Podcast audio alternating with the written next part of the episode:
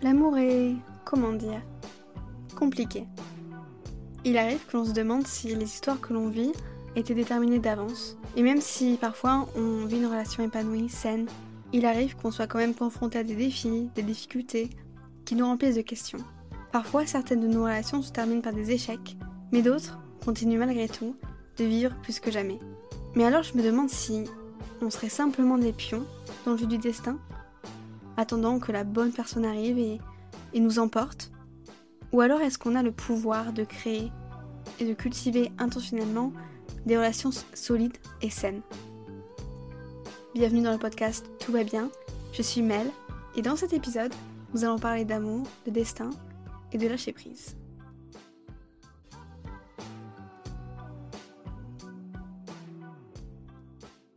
Au départ, je définissais l'amour comme une connexion naturelle, ou plutôt une osmose entre deux personnes, où il n'y aurait pas besoin de communication, comme si euh, deux âmes sœurs se comprenaient par un, seul regard. Mais au fil des années, j'ai rencontré beaucoup de personnes et j'ai vécu différentes histoires. Et ma perception de l'amour, elle a beaucoup changé. Il y a deux ans à peu près, je suis passée de la douleur de l'amour toxique à l'impression d'avoir vraiment trouvé euh, ma place avec quelqu'un et c'est comme si l'amour m'avait frappé au réveil. Il n'y a pas très longtemps, j'ai commencé à réfléchir au lien que j'avais avec euh, mon partenaire et au fait qu'on avait une relation quand même très saine tous les deux. Ce qui m'a poussé à me demander si finalement notre histoire, elle avait été, elle écrite depuis le départ et que c'était fait pour être, euh, pour être comme ça, ou si finalement on s'est battu pour que notre relation existe. Après que, bien sûr, tous les deux on soit tombés amoureux, qu'on ait réalisé le potentiel qu'il y avait entre nous. Dans cet épisode, j'avais envie de, parler de, cette notion de prédestination, de destinée. Dans une première partie, on va parler un peu de, de la notion de prédestination. J'ai fait quelques recherches et finalement, cette notion de destinée, elle est extrêmement présente dans les cultures et dans les systèmes de croyances dans le monde entier. Beaucoup de gens parlent de force cosmique, de karma, de plan divin. Mais déjà, qu'est-ce que ça veut dire prédestination? En fait, la prédestination, c'est la croyance selon laquelle tous les événements sont déterminés à l'avance par une force supérieure, par le destin, et que les êtres humains n'ont aucun contrôle sur le cours de leur vie. Donc comme je disais, c'est un concept qui est présent dans beaucoup de traditions religieuses aussi, culturelles. Par exemple dans le christianisme, l'islam, l'hindouisme, le bouddhisme, entre autres. Et je me suis demandé si cette croyance avait pas finalement un impact sur les gens. Est-ce que ça aurait pas un impact profond sur, euh, nos relations et sur la manière dont on aborde nos relations? Et en fait si. Dans certaines cultures, il y a des, des gens qui, qui pensent que du coup leur chemin amoureux est tracé et que, euh, que les personnes avec qui ils se marieront, les personnes qu'ils aimeront, leur sont destinées. Par exemple, en Inde, on va avoir euh, les mariages arrangés qui sont encore très courants, où les parents, les proches jouent un rôle qui est très important dans le choix d'un partenaire, en se basant sur, euh, sur la religion et l'origine familiale. Dans d'autres cultures, les gens ont leur mot à dire dans l'amour et dans le mariage. On a aussi cette recherche de l'âme sœur, et on croit vraiment que nos relations amoureuses, finalement, elles sont le résultat de nos propres choix et de nos efforts. Et je pense que c'est vraiment essentiel de reconnaître, de reconnaître nos croyances. Je pense qu'on peut mieux comprendre la façon dont on gère nos relations amoureuses. J'ai un peu réfléchi à mes expériences amoureuses quand j'ai écrit ce podcast. Et hum, quand je repense à mes relations passées, je crois que vraiment chaque expérience, qu'elle soit positive ou négative, elle est arrivée pour m'enseigner des leçons, euh, des leçons précieuses, qui plus tard ont façonné ma conception de l'amour. Donc je pense qu'elles étaient destinées en un sens, à m'aider à évoluer et grandir dans la vie et sur euh, ma perception des choses. Mais il y a à peu près trois ans, j'avais pas trop de, compréhension envers. Euh, c'est quelque chose que j'ignorais un peu. Et comme beaucoup de gens, à l'époque, je commençais vraiment à explorer parce que ça signifie d'être dans une véritable relation ou juste de vivre des histoires amoureuses parce qu'on n'est pas tout le temps dans des relations sérieuses. Et c'est vrai que j'idéalisais beaucoup ça au départ, comme tout le monde. Euh, j'avais rêvé euh, de la personne que je rencontrerais, etc. Finalement, il m'a fallu un certain temps pour réaliser que je découvrais non seulement pas mon véritable moi, en même temps que je vivais une relation, mais je découvrais aussi des aspects de la vie qui m'étaient complètement inconnus. Par exemple, ben, j'ai commencé à m'ouvrir à quelqu'un pour la première fois, à partager mes secrets, mes douleurs, mes joies. Et hum, ces premières expériences, elles sont vraiment brutes, parce qu'on essaie de, en même temps de se définir, sans vraiment saisir ben, l'essence de la vie ou savoir euh, ce qu'on est prêt à accepter, parce qu'on n'a pas d'expérience préalable. Et donc tout est, tout est nouveau, tout est... Euh, et donc on se construit, mais en même temps on vit des, des expériences qu'on ne connaît pas et qui nous construisent en même temps. Donc c'est assez compliqué finalement de pouvoir en soi du coup vivre des relations euh, aussi stables qu'on pourrait vivre à 30 ans par exemple.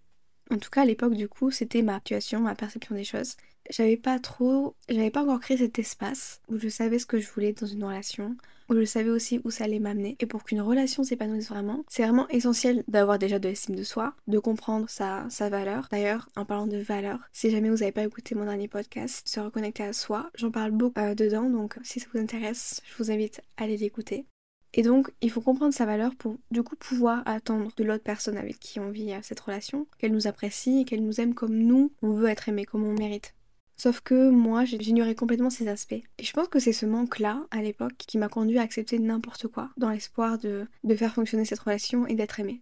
Dans ma quête de l'amour, j'étais prête à tolérer la trahison, le mensonge. Euh, je pense qu'il y a quand même aussi beaucoup de manque de respect. Et donc j'avais aucune limite. Rien ne pouvait m'arrêter à l'époque, en tout cas, pour faire fonctionner cette relation. Et même s'il y a eu parfois des moments de, bonheur, de rire, j'étais vraiment convaincue que toutes les difficultés que je, que je vivais avec cette personne, eh ben, elles arrivaient pour quelque chose. Finalement, peut-être que c'était le destin qu'elles arrivent. Et qu'au fil du temps, peut-être, elles allaient finir par s'estomper et qu'on vivrait enfin cette relation. Mais il m'a fallu un an pour, euh, pour réaliser que finalement, rien ne changerait. Et c'est à ce moment-là que j'ai véritablement compris déjà à quel point j'étais j'étais blessée, à quel point j'avais perdu ma confiance en moi. Mais j'ai aussi réalisé que je méritais mieux. Je pense que ça a vraiment été un moment décisif un appel à la prise de conscience qui m'a incité à reprendre une découverte de moi et j'ai vraiment pris beaucoup de temps après pour établir des limites euh, des limites pour mon bien-être parce que je savais très bien qu'un jour forcément j'allais, en tout cas j'espérais, être capable de, revivre une relation avec quelqu'un et enfin j'avais la chance de pouvoir savoir ce que c'est possible d'accepter tout en euh, se respectant soi-même et de pas laisser l'autre empiéter sur, euh, de pouvoir rester indépendante tout en ayant cette histoire. J'ai souvent dit que, en tout cas j'ai souvent dit en repensant à cette, euh, à cette relation, et c'est même valable pour euh, peut-être euh, celle que je vis, mais j'ai toujours dit que j'étais quelqu'un avant, cette personne, et je serai toujours quelqu'un après cette personne. Je serai sûrement une personne différente, mais ce que je veux dire par là, c'est que en soi, je n'ai pas besoin de cette personne. Je n'ai pas besoin de mon partenaire, parce que quand on a besoin de la personne, c'est là qu'on tombe dans, dans une dépendance affective, etc. Sûrement, sûrement qu'à l'époque, j'étais dans cette dépendance-là, j'en suis même sûre, mais aujourd'hui, c'est quelque chose dont je suis consciente et dont je n'ai plus du tout envie de retrouver. Donc voilà, j'ai pris quelques mois. En vrai, j'ai pris, je pense que ça a duré trois mois cette recherche. Aussi, c'est ce moment où je me suis pardonnée d'avoir fait des erreurs et, et de me dire, c'est pas grave, ces erreurs-là sont arrivées, peut-être qu'elles devaient arriver ou peut-être que, voilà, elles, elles découlent de, de mes choix et de mes actions. Mais en tout cas, il faut que j'arrive à avancer avec ça, avec ce bagage-là. Et pour être honnête, je pensais vraiment que j'allais avoir beaucoup de temps pour moi et que, que l'année qui allait arriver, j'allais la vivre seule et que j'allais pouvoir euh, me découvrir d'une autre manière. Sauf que je m'attendais pas finalement à rencontrer une personne aussi rapidement. Et donc finalement, au bout de ces 2-3 mois de solitude, j'ai rencontré mon copain actuel. On s'est croisés un jour où je travaillais euh, et il y a une petite anecdote euh, qui me tient vraiment à cœur et J'aimerais bien vous la partager parce que je trouve qu'elle a vraiment euh, une signification assez importante. En fait, un jour euh, où je travaillais, on devait se retrouver, euh, je crois que c'était notre troisième date ou un truc comme ça. Non, notre premier date. Premier vrai date où on allait se voir. Je travaillais et on devait se rejoindre une ou deux heures après que je finisse. Il est passé me voir rapidement et puis du coup je, le vois au loin et, et puis il repart. Et à ce moment-là, d'un coup, et en fait, j'ai juste, j'ai ressenti que euh, il y avait quelque chose qui m'attendait, quelque chose de, quelque chose que je méritais et quelque chose qui allait, euh, je sais pas, changer ma vie. Et en fait, euh, quand il est parti, je suis partie en pause et quand je me suis retrouvée dans ma salle de pause toute seule, j'ai pleuré. Je pense qu'en fait, c'était mon instinct. Mon instinct était tellement fort à ce moment-là. J'ai su que j'allais enfin être heureuse, alors que finalement, c'était notre premier date et, ça aurait très bien pu ne pas marcher. Mais, mais c'est une, anecdote que j'adore parce que finalement, je, je sais que, que j'avais raison et que ce que j'ai ressenti à ce moment-là, c'était réel. Quand j'y repense, je n'ai jamais eu cette sensation-là avec la personne avec qui j'avais vécu cette histoire avant. Euh, j'avais vraiment ce, ressenti que je ne devais pas rester là. J'avais quelque chose qui me retenait parce que je ressentais que il y avait quelque chose qui marchait pas ou qu'il y avait quelque chose qui allait arriver qui, qui allait être de trop pour moi. Et donc du coup, parallèlement à, ma relation actuelle, eh ben je pense que quand on rencontre une personne qui en tout cas est faite pour nous, où il y a un potentiel, où il y a quelque chose de, bien qui peut arriver, je pense qu'on le sait tout de suite. Pour continuer mon histoire, euh, donc finalement, voilà, j'ai ressenti ça ce, ce jour-là, mais pour être vraiment honnête, ensuite on s'est rapidement euh, mis ensemble, etc. Mais j'avais toujours, malgré que j'avais cette, sensation d'être euh, d'être là où je devais être et d'être avec la personne qui me correspondait, je portais encore des blessures très profondes émotionnelle de mon passé. Et, euh, et je m'étais pas encore euh, remise de tout ça. Et j'avais beaucoup de mal, en réalité, je pense, à, à me pardonner moi d'avoir commis tant d'erreurs. J'avais du mal à... C'est compliqué quand tu as du mal à, à accepter euh, tout ce qui s'est passé, de vivre pleinement ta relation, ta nouvelle relation. Et du coup, ces erreurs, elles m'ont entraîné un peu sur une voie destructrice. Je remettais constamment en question ma propre identité. Plusieurs fois, c'est arrivé où j'avais envie de détruire cette relation parce que je me disais que je la méritais pas. C'est pas parce que j'étais pas bien avec euh, mon copain actuel, c'est juste que en fait je m'en voulais de, de m'offrir en fait ce bonheur et de, de me dire que finalement je pouvais vivre ça avec quelqu'un d'autre. J'étais peu familière avec, euh, avec ce concept de l'amour sain, de l'amour euh, stable. Donc c'est pour ça que je me sentais indigne je pense parce que j'avais pas l'habitude non plus qu'on m'aime comme et qu'on me traite avec autant de respect. Donc j'étais convaincue que moi je méritais seulement une relation toxique négative par rapport à cette expérience que j'avais eue avant. Et pour moi en fait, euh, je pense qu'en même temps je comprenais pas euh, et j'arrivais pas à accepter que l'amour c'était pas seulement euh, synonyme de conflit constant. En tout cas j'ai vraiment essayé de mettre ça de côté. J'ai rapidement réalisé que, que la vie finalement me donnait peut-être l'opportunité de, de me libérer de cette mentalité négative et l'opportunité de bon, de guérir, de grandir, mais surtout d'embrasser la possibilité que d'autres bonnes choses pouvaient m'arriver. J'ai vraiment saisi cette, euh, cette chance-là parce que euh, je ressentais déjà qu'il y avait un potentiel énorme et qu'il fallait que je m'y accroche. Donc ça m'a vraiment demandé un, effort immense, beaucoup de persévérance en fait, je me suis rendu compte à quel point on avait cette, euh, cette idéalisation de, de, de l'amour et des relations, et que finalement, quand tu rentres dans bah, cet âge-là, l'âge adulte où tu, tu découvres tout ça, tu te prends une claque énorme parce que c'est tellement différent de tout ce que tu avais espéré et de tout ce que tu avais pu voir et entendre. Mais je pense pas que ça veut, ça veut dire que, que c'est moins bien. Je pense même que traverser, je dirais, des difficultés, etc., bah, ça peut te montrer à quel point en même temps ça peut être dur, mais en même temps ça peut être formidable. Et euh, j'en voulais un peu, en réalité j'en voulais un peu à tout ça, au fait que toute ma vie, toute mon enfance, on m'avait montré euh, ce schéma, des histoires d'amour incroyables et où tout allait bien, et qu'en fait je suivais pas ça, et que sûrement plein d'autres personnes ne vivaient pas ça non plus. Et j'ai l'impression qu'on m'avait menti, qu'on m'avait toute ma vie ben, menti sur, euh, sur ça et que je me sentais désarmée. Mais finalement, ça m'a permis de renoncer, je dirais, à ce besoin d'accepter que euh, tout fonctionne comme sur des roulettes, que, que aussi, j'avais pas besoin de tout, de tout accepter pour être aimée. Et je pensais vraiment, comme j'ai dit au début de l'épisode, que mes heures passées et mes expériences négatives étaient prédestinées. Et je pense que le fait que j'étais vraiment...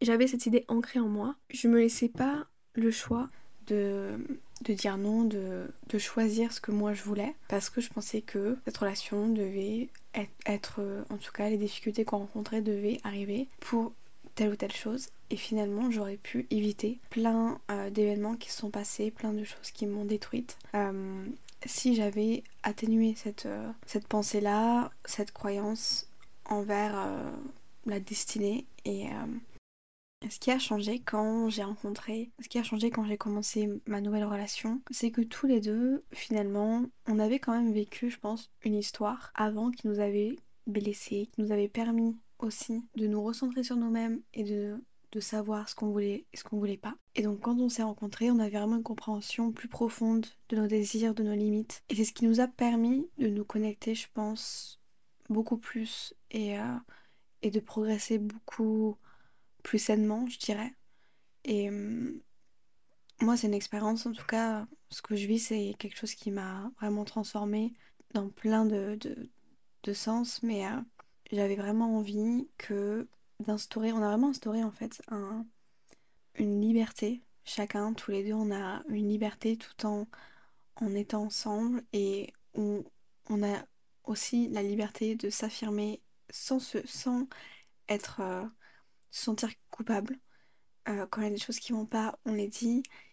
Et finalement, on se met sur euh, le même piédestal. Je pense qu'on a créé une sorte de bulle bah, qui, nous va bien, qui nous représente et où tous les deux, on se sent pas étouffé par l'un ou par l'autre. On a chacun l'espace d'en même temps de créer quelque chose qui évoluera dans le temps ensemble, tout en ayant ben, notre vie et, euh, et, tout en pouvant, tout en pouvant euh, évoluer personnellement.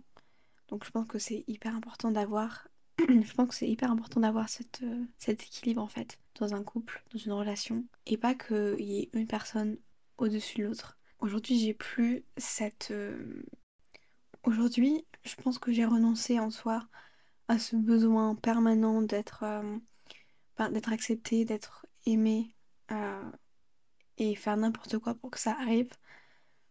Parce que je sais que, que j'ai le choix en fait, que que si je prends les bonnes décisions, si je me mets avec les bonnes personnes, ce, qui, ce que je veux arrivera. Et, euh, et ça m'a aussi permis d'avoir beaucoup plus confiance en moi, de, dire les choses, de, de dire que moi j'ai ma place, j'ai autant une place dans cette relation que, mon partenaire. Et, euh, et, et j'ai le droit en fait de faire mes choix et pas de laisser euh, les choses l'autre me persécuter, être tout le temps soumise à tout ce qui se passe.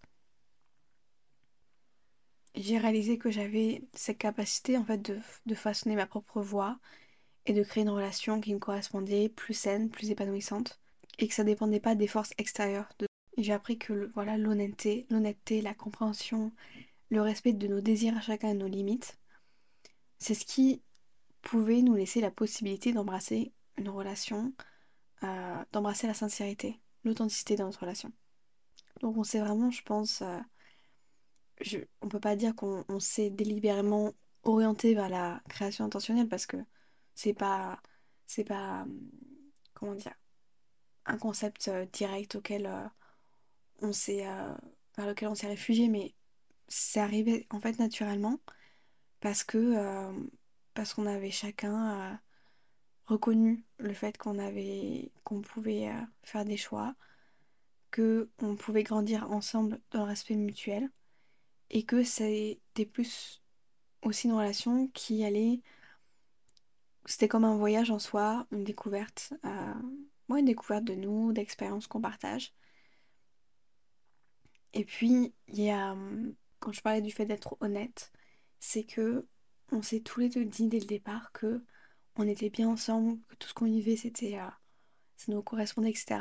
Mais on s'est pas fermé au fait que euh, j'avais pas envie d'être euh, d'être aveugle et de me dire euh, oh bah on fera notre vie ensemble et que et penser que, que, tout ira pour le mieux parce que finalement on sait très bien que c'est jamais le cas et, et on s'est dit que d'un côté on pouvait pas faire semblant aurait que peut-être qu'un jour ça s'arrêtera pour x ou y raison donc donc on sait que on est ensemble et peut-être qu'un jour on ne le sera plus. Mais on ne se pas non plus à l'idée de, se dire qu'on peut avoir un futur ensemble, qu'on peut construire des choses.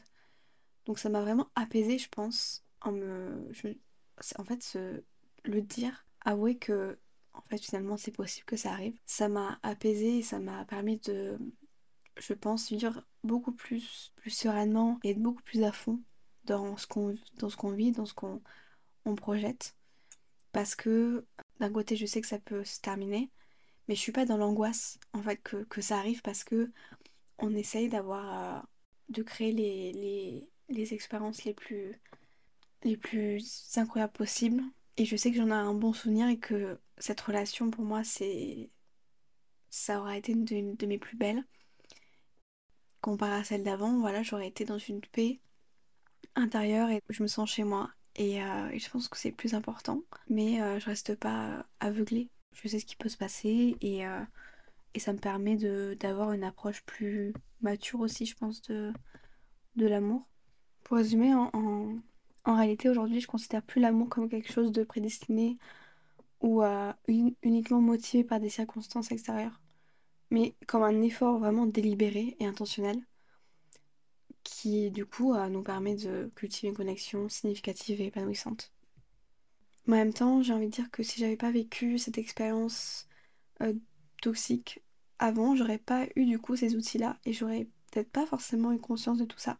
Donc moi, c'est ce qui m'a permis finalement de, mieux aborder cette, euh, relation. Euh, mais bien sûr, ça dépend de, tout un chacun et, et je pense qu'il faut prendre les expériences passées comme des challenges et pouvoir retirer les leçons les plus constructives pour pouvoir mieux vous construire. J'ai fait quelques recherches sur... Euh, alors il n'y en a pas beaucoup, mais apparemment il y a eu quelques euh, recherches scientifiques sur les facteurs qui contribuent à des relations réussies. Je trouvais ça intéressant en fait de vous parler de ça parce que j'ai pas vraiment de. En soi, j'ai pas de réponse ultime à cette question. Dans mes recherches, j'ai trouvé que quelques scientifiques avaient mis en lumière l'influence profonde de nos pensées, de nos attitudes sur la dynamique et les résultats de nos relations. Et je pense que si vous êtes un peu intéressé par voilà, tout ce qui est fonctionnement des relations, amour, etc. Vous avez entendu parler de la théorie de l'attachement. Et en fait, derrière ça, il parle de la découverte. Il parle du fait que nos pensées et nos attitudes, et nos attitudes elles influencent nos relations. Et donc, ils ont cité la théorie de l'attachement. En fait, la théorie de l'attachement, ça, c'est la façon dont on se lie aux autres. J'ai vu qu'il parlait de la relation qu'on a eue avec nos parents quand on était petit.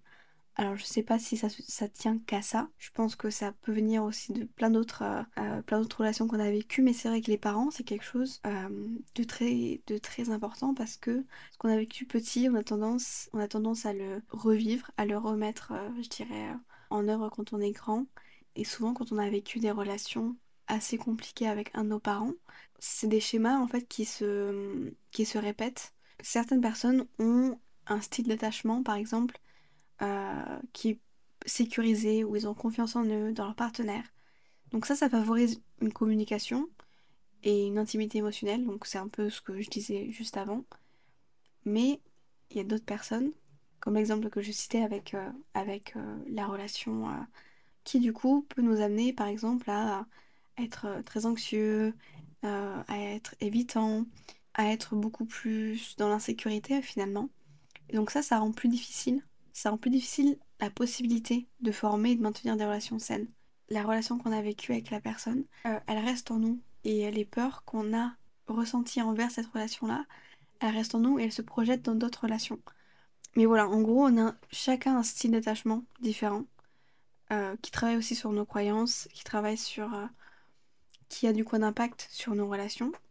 Et donc, je pense que c'est aussi important de faire un petit travail sur soi et de se dire.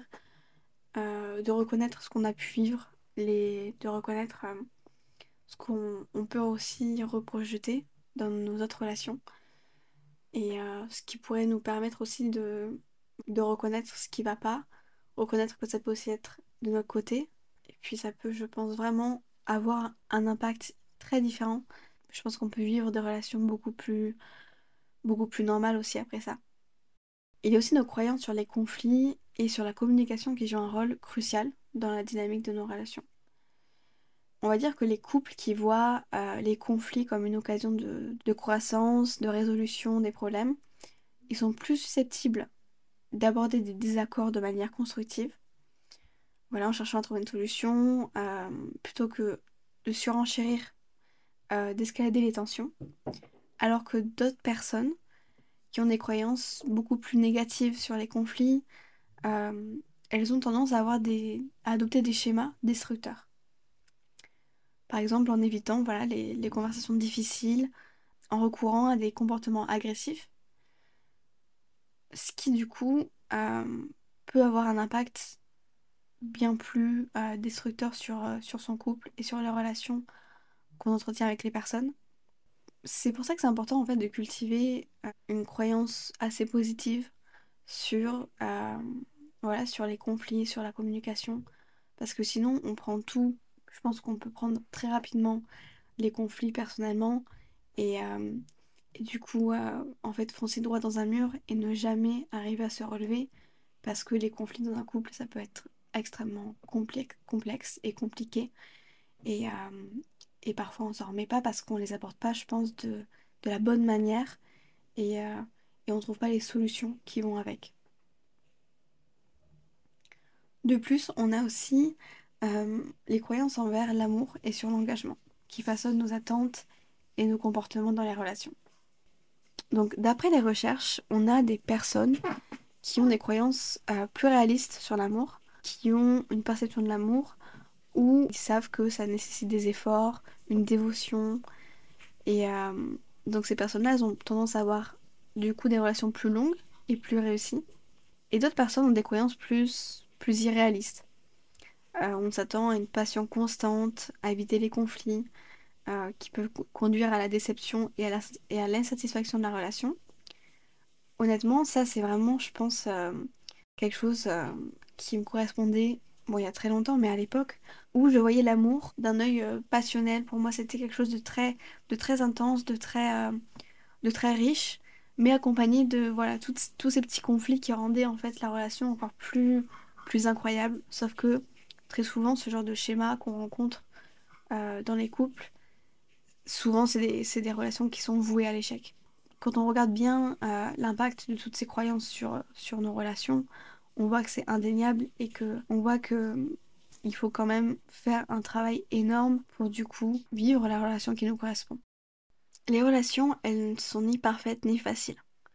Elles impliquent beaucoup de complexité, de défis vraiment une palette d'émotions. Et c'est en, acceptant cette réalité, c'est là que j'ai trouvé la, la, liberté par rapport à mes attentes irréalistes et j'ai découvert que, que l'amour pouvait être beaucoup plus profond et plus significatif. Donc j'ai appris de mes croyances, j'ai laissé tomber certaines anciennes croyances, certaines attitudes que j'avais aussi, et attentes, pour enfin être prête finalement à vivre ce que j'avais envie de vivre. Parce que si j'étais restée sur, euh, sur des, attitudes, des que j'avais eues dans ma relation précédente, sur des comportements, je pense que cette relation aurait pu prendre une tournure extrêmement différente et, euh, où j'aurais pu, encore une fois, retrouver ce schéma toxique et, euh, et où finalement on aurait pu être complètement à l'opposé avec mon partenaire. Et je trouve ça assez fou de, réfléchir à ça et de se dire que en fait ça tient à rien et que ça tient surtout à la perception qu'on a de la, des, relations et de ce qu'on a envie d'en faire. Parce que on a, on a beau se ressembler en même temps beaucoup avec mon, mon partenaire, on est quand même très différents sur plein de choses. Et je pense que si j'avais eu vraiment envie de cultiver cette, euh, voilà, cette négativité, cette euh, difficulté dans le couple, on aurait pu se mettre dans beaucoup, dans plein d'aventures complexes qui, euh, qui finalement nous, nous auraient éloignés. Et j'aurais sûrement pas du tout le même rapport et la même vision sur ma vie, sur ma relation. Mais en tout cas, j'ai quand même appris que chaque relation, elle peut t'apporter quelque chose de positif ou négatif, mais qu'il faut toujours en tirer quelque chose qui pourra plus tard t'aider à façonner euh, ta vision de l'amour et, à façonner tes relations du mieux que possible. Pour conclure cet épisode, je dirais que la solidité de notre connexion et la qualité de nos relations, donc encore une fois, elle repose pas sur, sur le destin, c'est vraiment un mélange de nos choix personnels et de notre évolution euh, façonnée par nos, expériences, nos croyances. Et je vais être honnête, mais les vraies relations, ça demande beaucoup de boulot, de réflexion, de volonté pour surmonter tous les obstacles euh, qu'on peut rencontrer parce que même si euh, j'ai beaucoup parlé du côté sain et, équilibré de ma relation, bien sûr qu'on a rencontré plein de fois des choses compliquées Notamment, voilà, les moments où j'étais sur cette voie d'autodestruction. Mais, euh, finalement, constamment, on arrive à surmonter ça parce qu'on veut surmonter. Et, euh, et c'est pour ça que je parle aussi de volonté là-dedans. Et je pense qu'il y a un moment donné où il faut se concentrer sur euh, ta propre évolution pour comprendre mieux les choses, pour mieux te construire. Je crois vraiment qu'il y a un temps, euh, que la vie sépare en deux. Je dirais que il y a un temps où tu apprends de, où tu apprends plein de choses, tu vis des expériences, tu, tu retires des leçons de ces expériences. Euh, ta vie c'est un brouillon qui peut être, qui peut être, qui peut être horrible, mais mais, mais finalement, quand tu arrives sur la deuxième période de ta vie et que tu en ressors, tu prends tout ce que tu as pu vivre, t'en fais un mélange euh, de leçons et de, je sais pas, de solutions qui te serviront plus tard.